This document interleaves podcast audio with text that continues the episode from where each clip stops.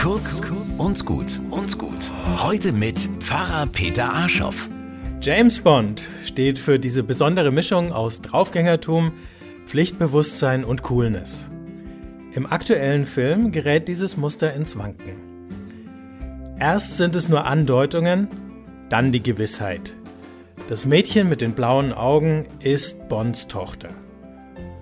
Um ihr Leben zu retten, gibt 007 sein eigenes auf.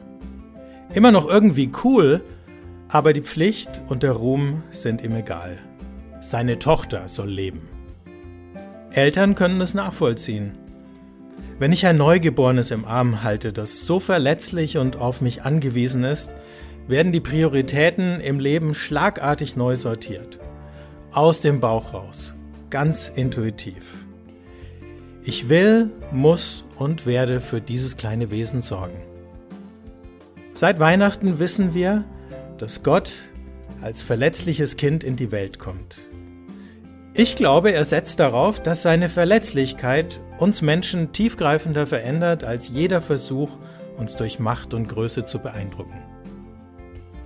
Und vielleicht möchte er auch, dass wir wissen, Seit Gott ein Kind in der Welt hat, zieht er uns alle mit diesem zarten, fürsorglichen Blick an, den die ganz Kleinen auf unsere Gesichter zaubern können.